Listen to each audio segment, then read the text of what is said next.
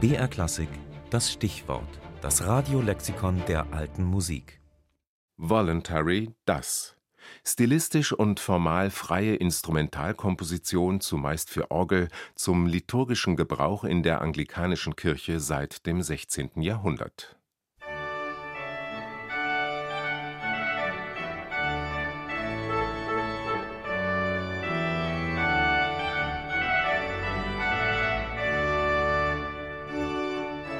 Man kennt dieses Stück. Als Begleitmusik von Hochzeiten ist es zum Beispiel höchst beliebt. So war es einst bei der Heirat von Prince Charles und Lady Diana Spencer zu hören. The Prince of Denmark's March heißt es und wurde um 1700 von Jeremiah Clark komponiert. Doch bekannt wurde es als eine lange Zeit irrtümlich Henry Purcell zugeschriebene Komposition, dem Trumpet Voluntary, einem Voluntary für das Trompetenregister der Orgel.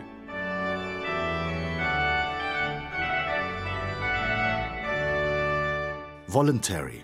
Im alltäglichen englischen Sprachgebrauch ist das Wort ein Adjektiv. Es bedeutet freiwillig, aber auch beliebig und spontan. Im Sinn der beiden letzteren Bedeutungen ist das Wort als Substantiv in der Fachsprache der Musik zu verstehen. In der Liturgie der anglikanischen Kirche ist das Voluntary ein musikalisches Element ad libitum, das heißt, es kann nach Belieben eingesetzt werden, und zwar zumeist als Musik vor und nach dem Gottesdienst.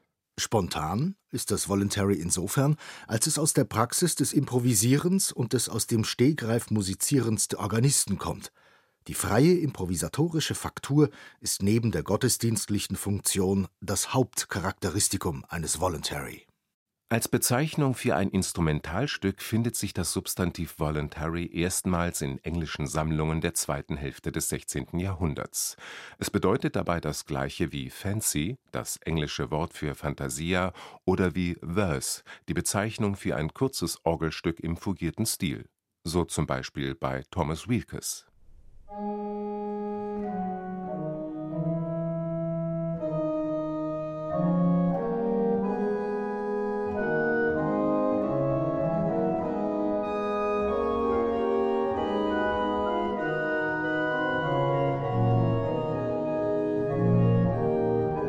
Ein bedeutender Komponist von Voluntaries im 17. Jahrhundert ist John Blow.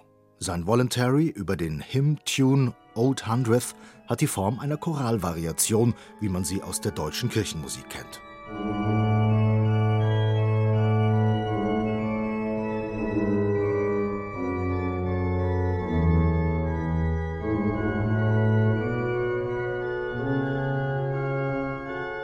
Im 18. Jahrhundert nähert sich das Voluntary in mehrsätzigen Konzeptionen, der Suite und der Sonate in Miniaturformaten an.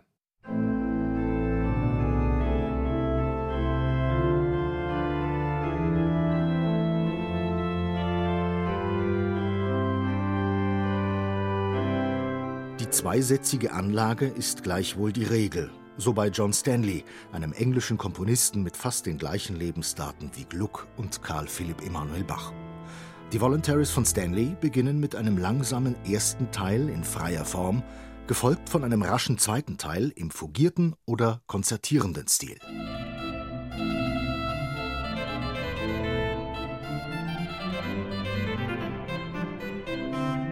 Im Laufe des frühen 19. Jahrhunderts verliert das Voluntary an kompositionsgeschichtlicher Bedeutung.